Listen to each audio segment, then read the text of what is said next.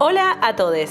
Bienvenidos a un podcast con Flequillo, el podcast de los Beatles que nadie quería, que nadie pidió, pero que igual estamos haciendo. Grabado y en diferido desde Frankie Studio. Acá viene la musiquita. Tiri, ti, ti, ti, ti, ti, tiri, ti, ti, ti, ti, ti. Bueno, no me sale muy bien. Pero bueno, nada, bienvenidos a otro episodio. Hoy vamos a hablar de Freda Kelly. ¿Sí? Quizás su nombre no le suene de ningún lado, pero no se desesperen, porque en mi caso, de no ser por mi amigo Felipe Rubio, que escucha esto y le mando un saludo, yo tampoco conocería a esta mujer, que pasó muy desapercibida en los anales de la historia flequilluda. Antes que todo y antes que nada, pongan pausa y corran a ver el documental sobre ella, así se ponen en tema. Lo encuentran en YouTube. Más fácil no se consigue. El film, que se llama Good Old Freda, así como algo como vieja y querida Freda, eh, es del año 2013 y está dirigido por Ryan White, un señor que ya lleva varios documentales muy interesantes, se puede decir. Así que hoy desde este podcast Flequilludo te traemos algunas datitas para que la próxima vez que te juntes con tus amigos, Beatle, con tus amigues Beatlemaníacos, Beatlemaníaques, eh, nada, te juntes y te, te luzcas con estos datitos de color. On behalf of us all, I'd just like to say a great big thank you to our secretary, Frida Kelly. Freda Kelly, nuestra prota del día de hoy, nació el 14 de julio de 1945 en Dublín. Una Irish girl nacida bajo el signo de cáncer que a los 13 años se mudó a Liverpool y a principios de los años 60 comenzó a trabajar como mecanógrafa, una tarea que sabemos que desde sus orígenes era realizada por mujeres. Pero nos voy a poner un poquito en contexto. En el año 1961 el número de mujeres en el Reino Unido que desempeñaba esa labor era de 1.8 millones. Hoy sabemos que el patriarcado se está cayendo, pero en aquellos años era algo bastante impensado y las mujeres desempeñaban ciertos oficios que estaban horriblemente, horripilantemente mal pagos, con sueldos súper escasos, en relación a lo que ganaban los varones. Las tareas que les eran dadas eran aquellas que los hombres no querían hacer, que consideraban más bien inútiles o, tareas que no les interesaban. Y la aposta es que así todo, las mujeres las hacían de manera muchísimo más rápida y muchísimo mejor. Pero bueno, volvamos a la vieja y querida Freda, no nos vayamos de tema, ella nos trajo hasta aquí. Eh, y esta señora Freda trabajaba en una oficina y como todos los que alguna vez trabajamos en esos espacios, cada tanto salimos a fumarnos un puchito, depende del día, y bueno, contamos los minutos para salir a almorzar. Pero Freda no se sentaba en la cocina cuando le tocaba almorzar y sacaba un tupper y comía ella, no. Ella almorzaba nada más y nada menos que en The Cavern Club y comía mirando a las bandas más candentes de la escena de Liverpool. Pensemos que en aquella época las presentaciones al mediodía eran mucho más usuales que las presentaciones nocturnas, por eso es que las bandas más populares se presentaban en esta franja horaria. Y Freda llegó a ver a los Beatles en The Cavern unas, tiren un número, pongan pausa, piensen, hagan lo que quieran. Listo, tiempo. Unas 200 veces, ¿sí? Freda Kelly vio a los Beatles en The Cavern 200 veces. A mí me parece un montón. Así sí te banco cualquier día en cualquier oficinucha. Y un besito al call center en el que laburé donde me rajaron por ser malísima en las ventas, pero después de la negociación digamos que me pegué unas lindas vacaciones, así que besito para ustedes.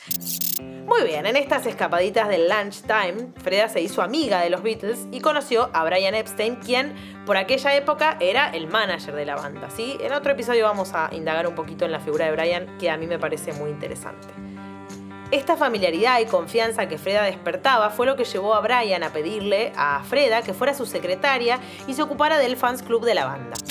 The Beatles needed a secretary. I just couldn't believe that I was starting my dream job, working for the Beatles.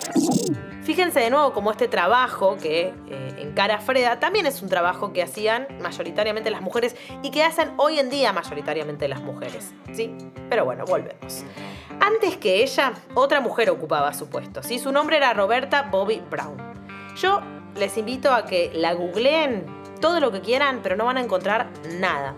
El mundo de los Beatles era un mundo de hombres y es bastante difícil encontrar información acerca de las mujeres que se movían en este círculo y que desempeñaron importantes tareas y se abrieron camino en este ámbito sexista.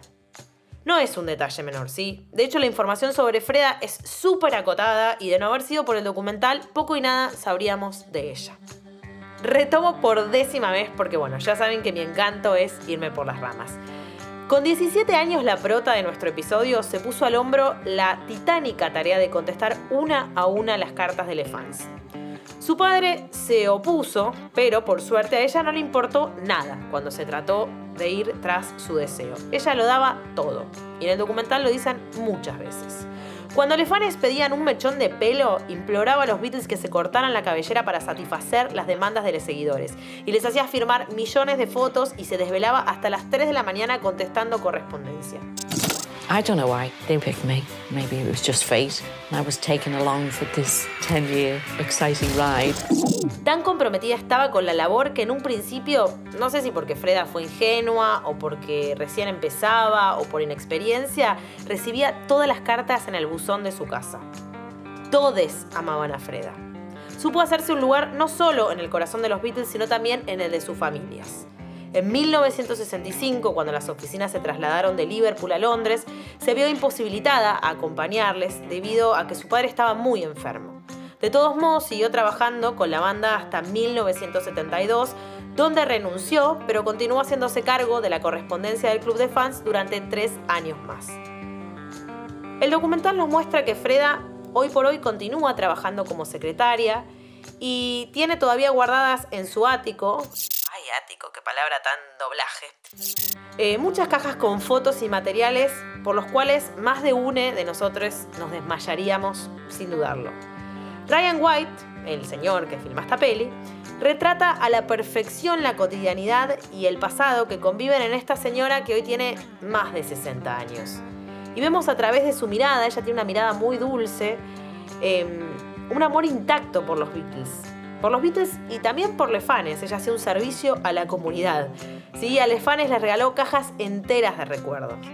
La vemos esta señora, esta presidenta, secretaria del club de fans, reírse pensando que hoy sería millonaria, pero la verdad es que a ella ni le importa, porque no le importa el dinero. Ella lo único que quiere es que el día de mañana su nieto esté orgulloso.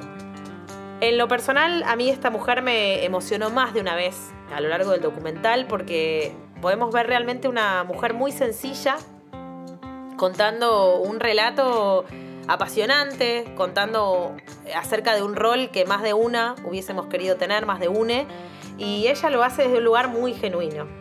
Así que me parece una maravilla que el documental pueda traer luz sobre el trabajo de esta mujer una de las tantas que la historia de la música decidió olvidar porque siempre se cree que hay cosas más importantes, hay gente más importante, pero al fin y al cabo se trata de personas. Y a mí me dan muchas ganas de abrazar a Freda y decirle que su historia es muy valiosa, que por suerte no se perdió y que la vamos a guardar en la memoria. Una historia de cartas, de flequillos, pero sobre todo una historia de amor. Ay, me puse romántica. Bueno, no, fuera de cualquier chiste, me parecía importante de verdad contar un poco sobre una mujer, si no es una historia llena de hombrecitos y está bueno recordar a quienes desde sus pequeños eh, lugares hicieron grandes aportes. Así que este fue el episodio de hoy. Eh, la semana que viene vamos a hablar del peluquero de los Beatles porque estoy pensando que no puede haber un podcast sobre flequillos y no hablar de peluqueros. Así que estamos con los Beatles oficios. Eh, quédense en sintonía, gracias por escuchar eh, y les mando un beso enorme. Chau, chau. I was, and still, a Beatle fan.